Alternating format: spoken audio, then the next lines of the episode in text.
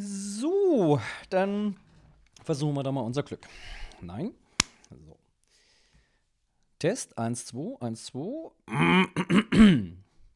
So. Und. So. Test 1, 2. 1, 2, 3, 4. Punkrock. So, ein Podcast. Erster Versuch. Nein, ist nicht wahr. Ist nicht der erste Versuch. Ich habe schon ein paar Mal. Ein Podcast. Der erste Versuch. Nein, stimmt nicht. Ist nicht der erste Versuch. Ich habe schon ein paar Mal. Oh Mann! Ein Podcast. Der erste Versuch. Nee, ist nicht wahr. Ich habe schon ein paar Mal vergessen. Ein Podcast. Der erste Versuch. Nein, stimmt nicht. Ich habe schon ein paar Mal gepodcastet. Meistens aber mit anderen Leuten. Und ich hatte tatsächlich vor fünf Jahren schon mal einen Solo-Podcast in der Mache. Der hieß damals Narratives, Erzählendes aus Bildschrift und Ton. Und ja, er heißt immer noch Narratives, Erzählendes aus Bildschrift und Ton. Ich glaube nur, dass meine Stoßrichtung sich in den letzten fünf Jahren jetzt nicht großartig geändert hat, aber sie hat sich geändert. Und ich habe in den letzten fünf Jahren relativ viele Podcasts gehört. Damals war so eine Entscheidung, na, komm, können wir auch mal machen. Nicht lange drüber nachgedacht. Inzwischen bin ich ein ziemlich passionierter Podcast-Hörer geworden, habe festgestellt, dass es ganz, ganz viele Leute gibt, die ganz, ganz super Sachen machen. Wo man sich dann immer denkt, hm, kann ich das jemals so gut machen? Hm, wahrscheinlich nicht. Und das macht mich dann so ein bisschen schissig. Da ich auch noch so ein gewissen Anspruch an mich selber habe und mir mit meinem Perfektionismus echt oft auch im Weg stehe, hat es dann halt ein bisschen gedauert, bis ich es nochmal versucht habe. Jetzt habe ich mich im Dezember durchgerungen. So, im Januar nehme ich meinen ersten Podcast auf. Ja, jetzt denkt ihr euch, hm, dann ist aber ein komisches Publikationsfenster, weil kommt ja jetzt wahrscheinlich erst im März. Stimmt, weil hier bei der Aufnahme ist es jetzt auch der 20. Februar. Hm, Januar hattest du vor? 20. Februar ist jetzt? Ja, ich hatte im Januar eine hervorragende Erfahrung. Kann ich euch allen nur ans Herz legen. Müsst ihr alle mal gemacht haben. Nee, Scherz beiseite. Ich hatte eine Kehlkopfentzündung. Unschöne Sache. Hatte dann Kontakt mit medizinischem Personal. Die Ärztin, die ich ganz gerne mag, die einen sehr trockenen Humor hat, wie das meistens Mediziner haben, hat mir dann eine Sprechschonung ähm, ans Herz gelegt. Das ist, glaube ich, medizinisch für halt deine Fresse ist in dem Job, den ich mache, nicht besonders einfach, weil ich rede ziemlich viel jeden Tag, weil ich auch ziemlich viele Fragen mich stellen muss von so sehr neugierigen kleinen Geistern. Und ja, es war nicht nur so, dass ich diese Kehlkopfentzündung hatte, sondern ich hatte auch so, jetzt ist es im Abklingen, es klingt zwar immer noch ein bisschen nasal und immer noch ein bisschen rau, aber ich hatte dann tatsächlich vier bis fünf Wochen eine sehr üble, zugerichtete Stimme. Und das hat auch ganz schön angestrengt, nachdem ich dann den ganzen Tag in der Kita gequatscht habe, äh, hatte ich nicht mehr Nerv und Muße und Hingabe, um mich abends noch hinzusetzen, was aufzunehmen. Daher jetzt erst hier. So. Menschelt schon ganz schön, wa? War jetzt gar nicht so geplant, aber ähm, das ist gerade sehr aus dem Bauch raus, was ich mache. Und da es die erste Nummer ist, erlaube ich mir das noch. Bei der zweiten wird es dann wahrscheinlich ganz anders. Dann ist das ganz kontrolliert und total durchgeplant und so. Nee, wird es wahrscheinlich nicht. Bin ich nicht der Typ für. Was will ich eigentlich mit diesem Ding machen? Hm, ich habe eine Vorliebe für gut erzählte Sachen, also für ein gutes Narrativ. Deswegen heißt es auch narratives Erzählendes aus Bildschrift und Ton oder Narratives Erzählendes aus Bildschrift und Ton. Ich weiß es noch nicht, klingt beides gut. Im Endeffekt kommt es aufs Gleiche raus. Es geht um die gute Geschichte. Ich mag es, wenn mir ein Buch eine gute Geschichte erzählt. Ich mag es, wenn mir ein Spiel eine gute Geschichte erzählt. Ich mag es, wenn mir Comics gute Geschichten erzählen. Ich mag es auch, wenn es ähm, einen Medientransfer gibt, wenn es ein geiles Hörspiel gibt zu einem guten Buch. Oder einen schönen Comic zu einem guten Buch. Oder ein schönes Spiel zu einem guten Buch. Kommen wir noch zu. Gibt es ein schönes. Geht um Knöpfe. Habe ich vor, was dazu zu machen, weil ich diesen Medientransfer ganz spannend finde, ob das überhaupt funktioniert. Hier bei der Folge will ich aber eigentlich mal über was anderes reden. Und zwar ist mir das so ein bisschen zugeflogen. Ich bin durchaus ein politisch denkender Mensch. Ich glaube, wer mir auf Twitter ein bisschen, mit mir auf Twitter so ein bisschen vertraut ist, weiß das. So, jetzt beite ich mal ganz kurz den äh, guten Mann von Victoria Pater. Ihr könnt es nicht sehen. Er sagt dann immer Käffchen, ich trinke jetzt mal ein Teechen. So, ich habe neulich wieder ein Spiel gespielt, das ich sehr gerne mag. Es trägt den Namen einer Stadt, die schon mehrere Namen hatte. Die hieß mal Byzanz, dann hieß es mal Konstantinopel. Konstantin, ist Konstantinopel? Nee, Istanbul, ist Konstantinopel? Bin ich textsicher, merke ich gerade. Oder war das geplant? Who knows? Also, Istanbul. Istanbul, schönes Spiel. Und ja, musste mich belehren lassen. Es war nicht nur ein Nominee, es hat auch den, den Preis gewonnen. Sehr schönes Spiel. Kann man gut spielen mit erfahrenen Spielerinnen und nicht so erfahrenen Spielerinnen. Und ich mag es immer wieder sehr gerne. Mir fiel dann aber einfach auf bei dem Cover, dass das schon ein bisschen sonderlich ist. Da grinst dich dann halt so ein Mann mit Turban an und hält dir so blinkende Steinchen entgegen. Du denkst dir, hm, das ist ein etwas seltsames Bild dieser Stadt. Weil mit Istanbul verbinde ich momentan eher so Proteste an einem Platz oder was auch immer man so mit Istanbul verbindet. Aber diesen Edelsteinhändler halt eben nicht. Und es ist nicht nur das einzige etwas sonderliche Klischee, was da drin ist. Was auch noch ganz schräg ist, ähm, man ist ja Händler bei diesem Spiel auf einem Bazar. Na gut, es ist jetzt natürlich auch in einer anderen Zeit angesiedelt. Man ist ja auch im Handkarren unterwegs und nicht mit, mit dem Verbrennungsmotor und so. Weiß ich alles. Trotzdem finde ich es ein bisschen seltsam. Das ganz witzig ist, da gibt es dann auch noch die bucklige Verwandtschaft. Die sitzt im Knast. Ist halt so. In Istanbul wohnst, hast du halt Verwandtschaft, die im Knast sitzt. Noch so ein bisschen sonderliches Klischee. Die, wenn du sie aus dem Knast rausholst, sind dir natürlich dankbar und erfüllen irgendwelche Aufgaben für dich. Schick, schick. Die Leute, also die bucklige Verwandtschaft, die du aus dem Knast geholt hast, die dann ein paar Aufgaben für dich erfüllt haben. So, ganz schick, schick die können wiederum von den Gegenspielern einfach nochmal in den Knast geworfen werden. Scheinbar sind die so schuldig, dass man sie in den Knast werfen kann. Es wirkt zwar so ein bisschen wie eine Vorwegnahme von der aktuellen türkischen Justiz, aber ich glaube, das war so nicht geplant. Ist auf jeden Fall auch so ein bisschen sonderlich. Ist jetzt aber so etwas, was ich jetzt nicht so dolle schlimm fand, weil ich das ganze Spiel als sehr augenzwinkernd wahrnehme. Es nimmt sich nicht so ganz ernst und sagt, okay, wir brauchen halt irgendein Thema und das funktioniert. Das ist meistens bei Ressourcentauschspielen oder irgendwelche ähm, ökonomisch geprägten Spiele, dass da halt, das Thema ist meistens relativ platt.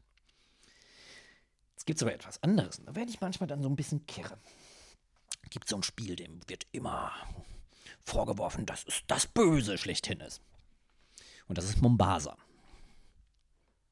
Jetzt sagen alle, oh, Mombasa, oh, das ist doch das Spiel mit dem bösen Cover. Wo ich sagen muss, ja, ist ein ziemlich fürchterliches Cover. Werde ich auch gleich noch meine Gedanken zu ausführen. Ich werde aber zuerst noch etwas anderes tun. Was ich ganz interessant finde, ist, Mombasa hat in der Anleitung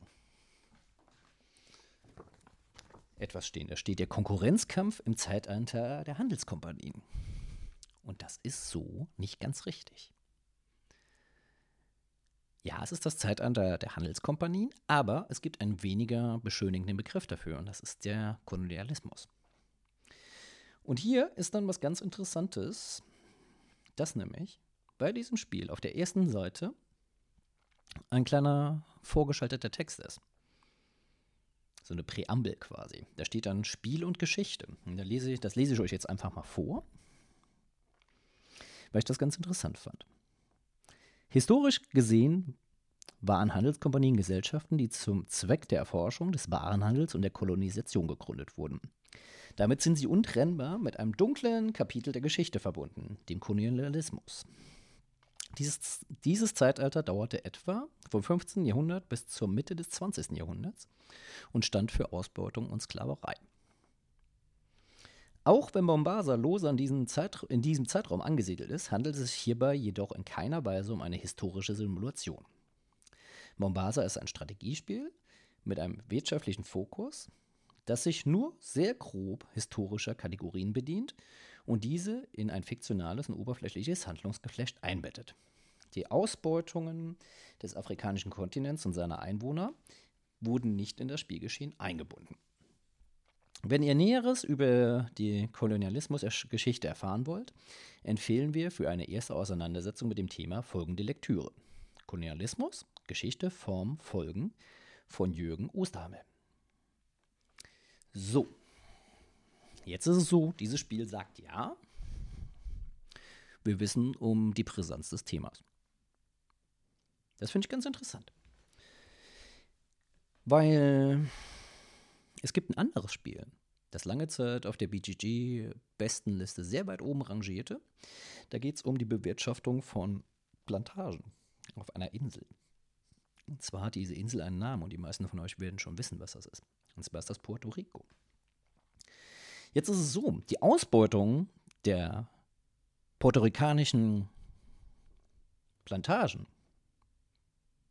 und seiner Arbeitskräfte wurde voll und ganz ins Spielgeschehen eingebunden bei Puerto Rico.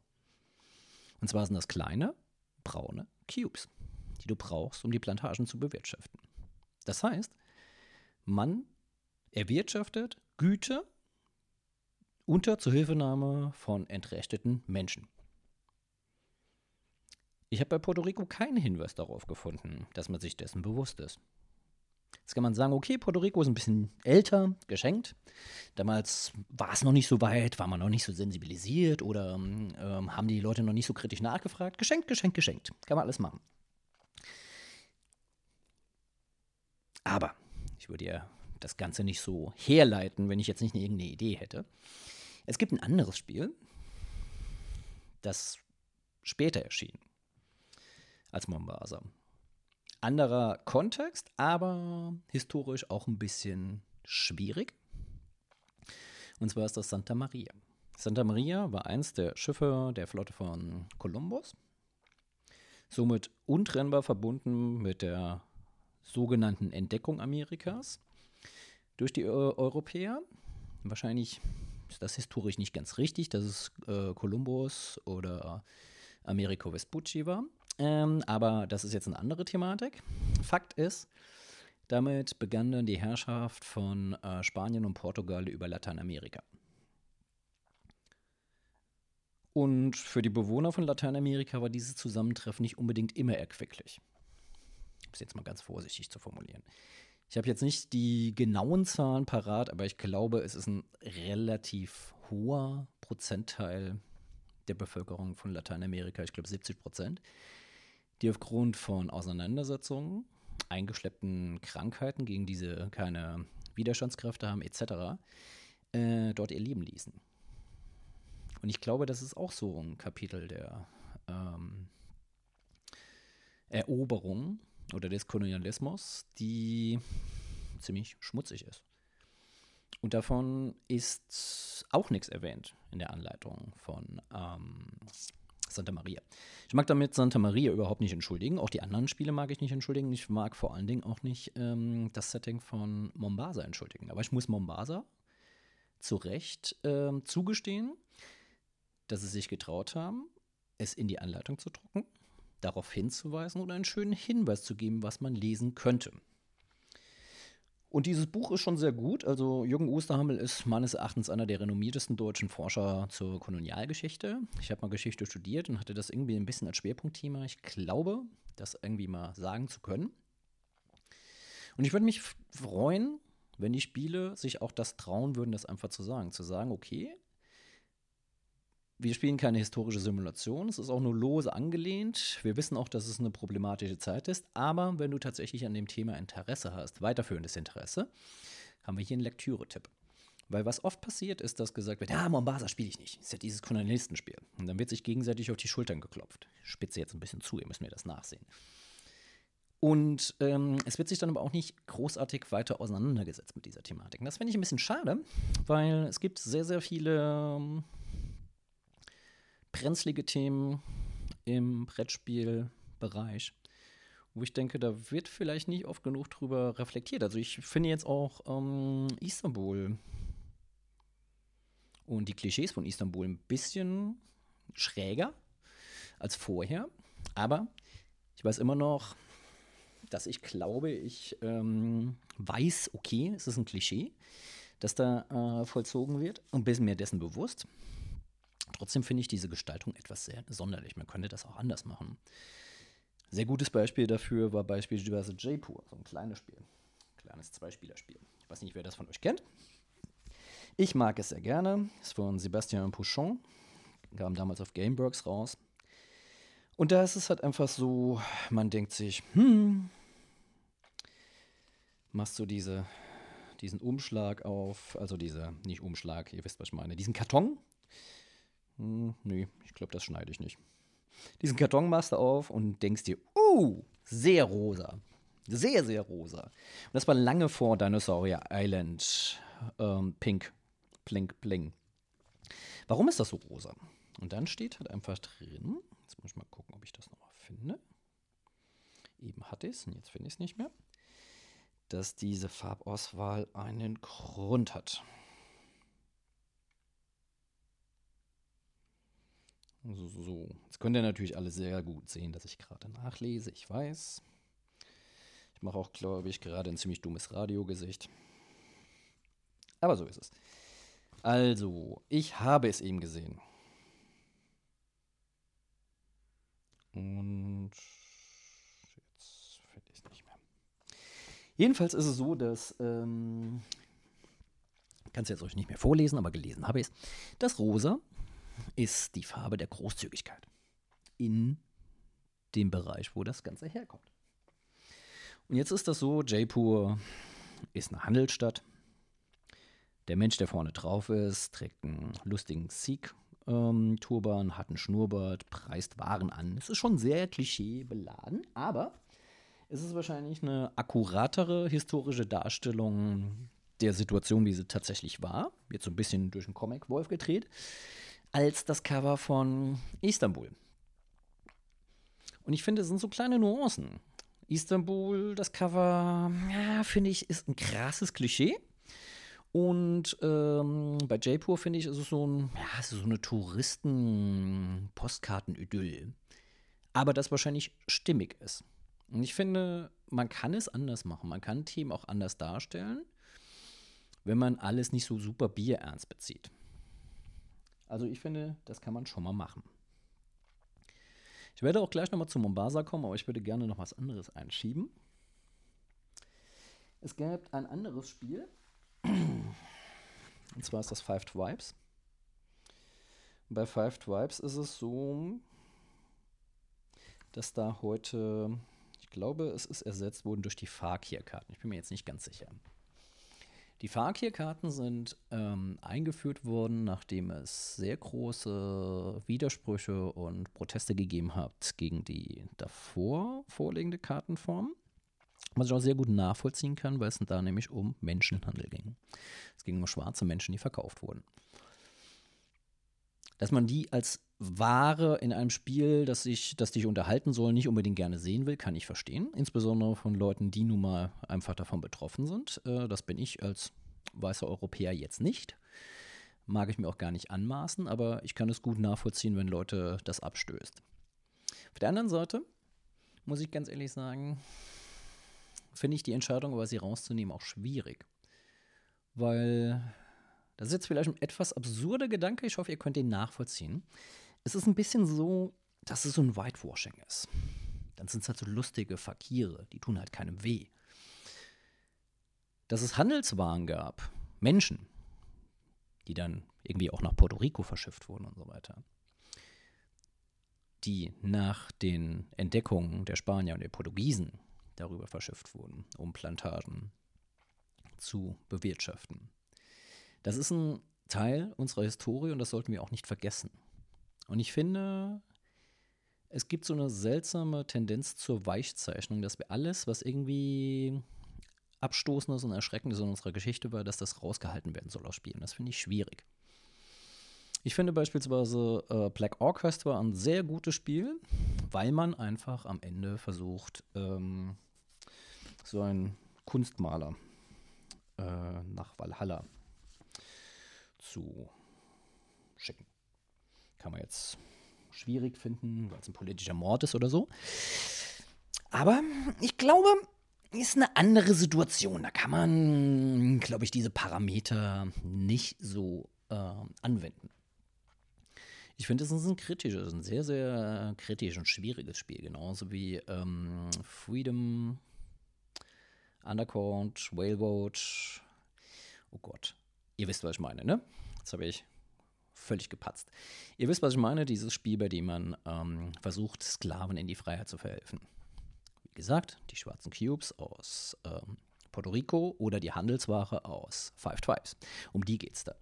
Es geht im Endeffekt geht's um Menschen und ich glaube halt einfach im Endeffekt ist es gar nicht schlecht, wenn Brettspiele darauf hinweisen, was da passiert ist und man dann auch mal drüber nachdenkt, wie das eigentlich zustande kommt. Wie kommt der Reichtum unserer Welt zustande und wer musste für diesen Reichtum leiden? Das finde ich gar nicht, gar nicht so schlecht, sich darüber einfach mal ähm, Gedanken zu machen.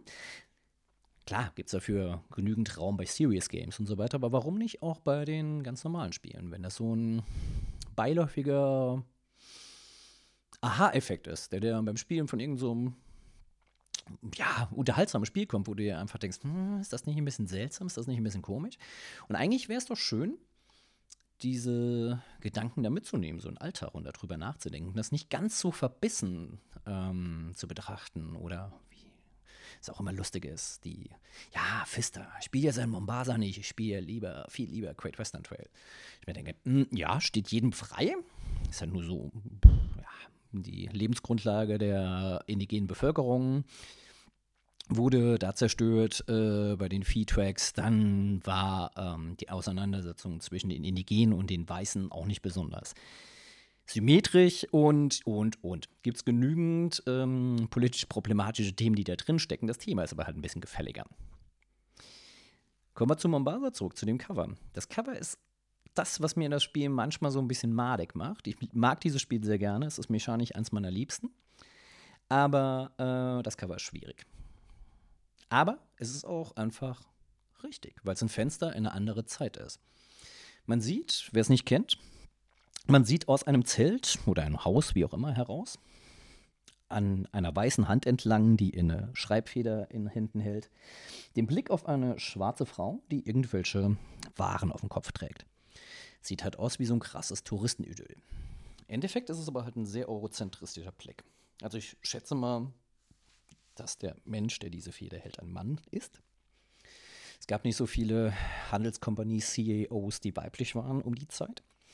Das heißt, es ist ein weiblicher Blick. Jetzt kann man sagen, im besten Falle ist es so sehr exotisch, im schlimmsten Falle ist es halt ein eurozentristischer, weißer, kolonialistischer Blick.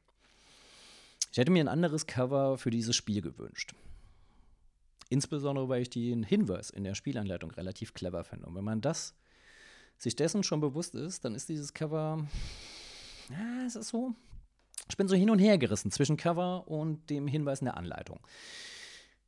Aber wie gesagt, Kolonialismus ist halt auch eine Thematik, die so groß ist und so wichtig ist, sich darüber Gedanken zu machen. Ich werde euch auch gerne mal nachher noch ein paar Sachen in die, ähm, in die, ah ja, diese Hinweise unter diesen Track. Ihr wisst, was ich meine. Mir fällt es gerade nicht ein. Ähm, in die Show Notes, genau, in die Show Notes legen, ähm, die ich ganz schön finde. Bei Zeitsprung ein ähm, Podcast, ein Historiker-Podcast, den ich sehr gerne mag, haben sie gestern, genau, am 19.03. eine Folge veröffentlicht. Da geht es einfach um Dino-Gebeine. Jetzt denkt man sich? Dino-Gebeine? War der nicht eben noch bei Kolonialismus? Ja, war ich. Interessant ist, es gab in Tansania gab's Funde. Wer jetzt aus Berlin ist oder schon mal zu, äh, in Berlin zu Besuch war, hat vielleicht diese Gebeine auch schon mal gesehen dieser sehr große Dinosaurier, der im Naturkundemuseum steht, ist aus Tans äh, Tansania. Als man diese Gebeine gefunden hat, wie das auch immer ist in der Wissenschaft, man gibt ja den Gebeinen meistens den Beinamen des Finders, haben die dann einen Namen bekommen. Dieser Name war ein afrikanischer Name, weil es nun mal Afrikaner waren, die es gefunden haben. Dann sind die Gebeine nach Europa verschifft worden und wurden dort umbenannt.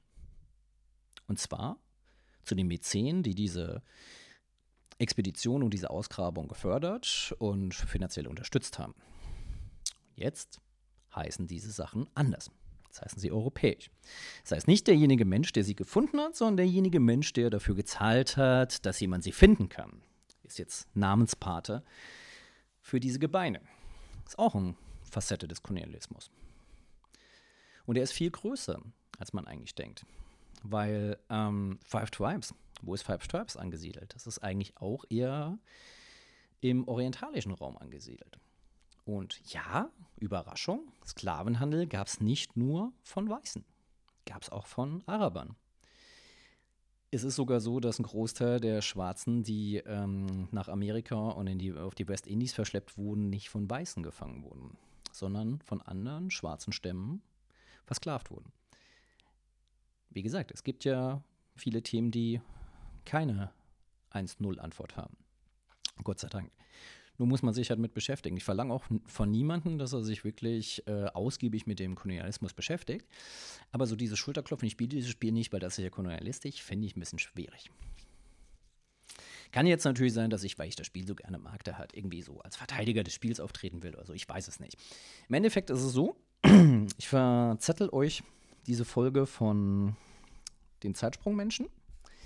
Die nehmen dann auch Bezug auf eine andere Folge, die ihr dann selbstständig finden könntet. Ihr könnt. Ich vertraue da auf eure Medienkompetenz.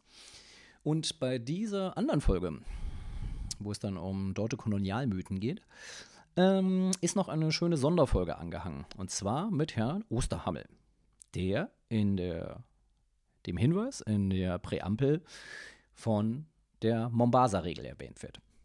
Das ist ein ziemlich interessanter Mann.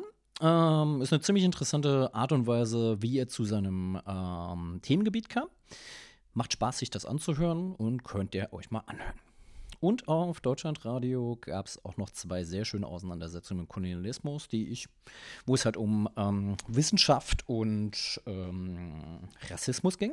Weil oft sagen wir ja, die Leute sind rückständig. Nee, ist leider nicht so. Rassismus, also die Idee, dass es äh, unterschiedliche menschliche Rassen gibt, was so ein Konzept, das mich schon kraut. Ich bin halt nicht so gegen Rassismus, ich bin gegen Rasse. Äh, also Fuckways, nicht Fuckwaysism. Ähm, das ist leider kein Produkt äh, von dummen Menschen, sondern das war tatsächlich ein auch ein Projekt der Aufklärung und der Wissenschaft. Dass man dann versucht hat, klitzekleine Unterschiede in Menschen halt als sehr große Unterschiede auszuarbeiten. Dann war die Schädelform eine andere, die Pigmentierung war eine andere und deswegen war halt auch der Wert und auch der Intellekt eines Menschen natürlich ein anderer. Ist natürlich ziemlich gefährlicher Blödsinn. Was man, wie gesagt, ich habe ja den Zeitpunkt der Aufnahme gesagt, heute ist der 20.02. Ähm, das heißt, heute ist Hanau passiert. So, die, der Glaube an den Unterschied von Menschen kann schon sehr hässliche Folgen haben. Hat, ja, jetzt trifft man ein bisschen ab. Im Endeffekt ist es halt einfach so, ich finde, ja, ich finde es gut, wenn Kritik geübt wird an strittigen Themen in ähm, Boardgames.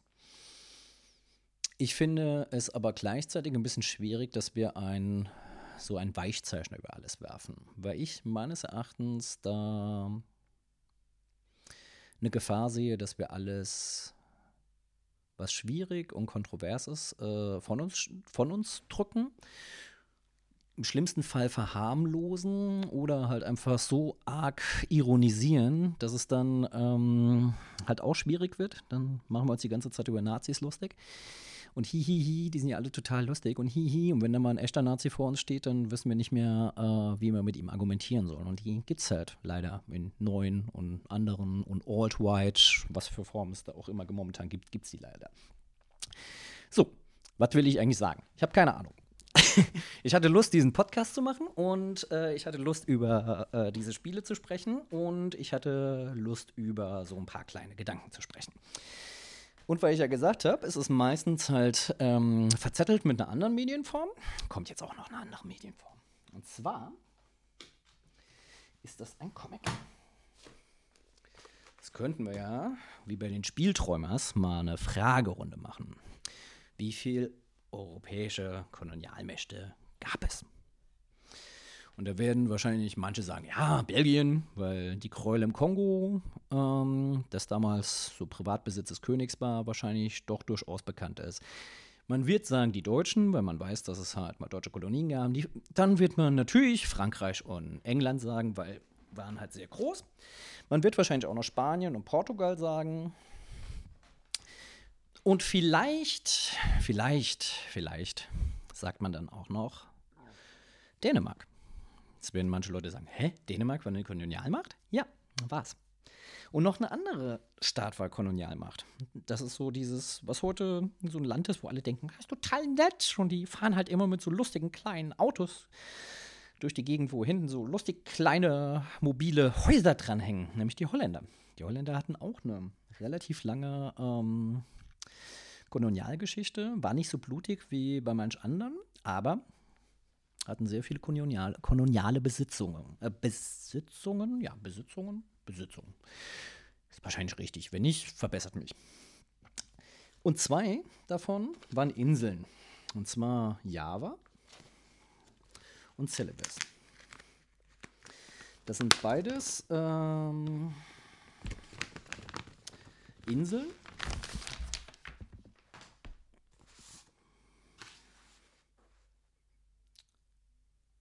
in Niederländisch-Ostindien. Und es ist halt so, der Autor von diesen beiden Comics ist Peter Van Dongen. Peter Van Dongen ist ein interessanter Comicautor, weil er einer der wenigen Comicautoren ist in Europa, die tatsächlich sagen können, dass sie postkolonial sind. Weil er ist halt halb Niederländer und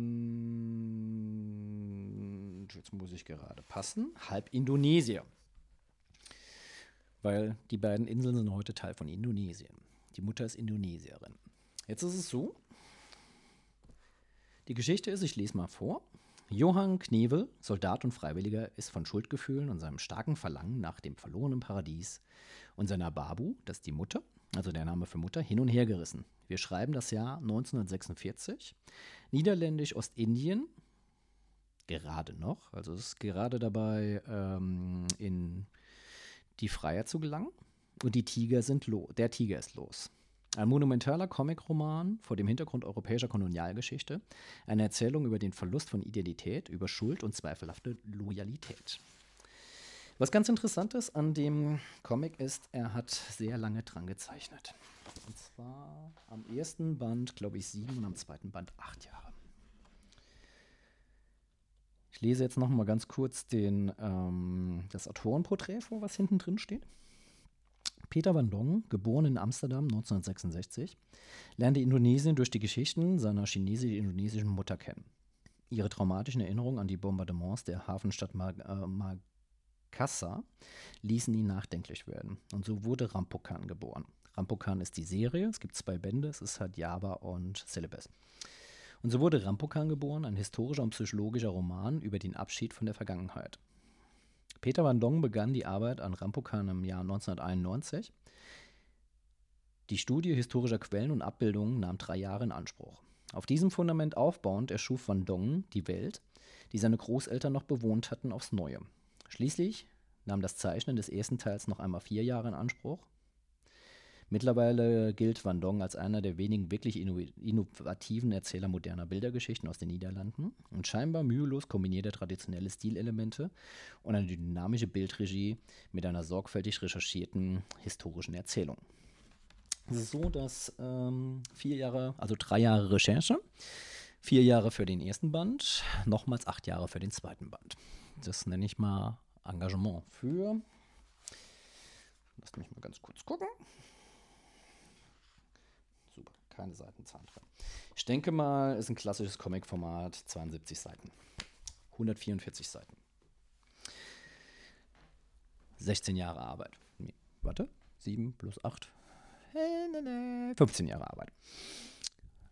Ähm, Was macht den Comic so besonders? Mal abgesehen davon, dass er unglaublich geil gezeichnet ist.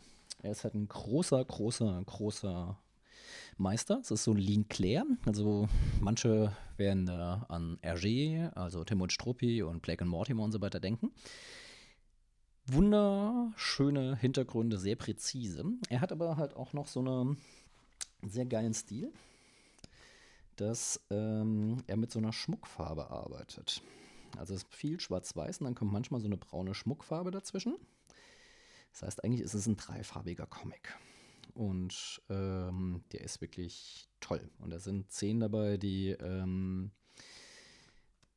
dieses, diese vergangene Zeit sehr gut wieder aufleben lassen und äh, auch zeigen, dass das auch alles nicht ganz so einfach ist, diese Geschichte mit den Kolonien.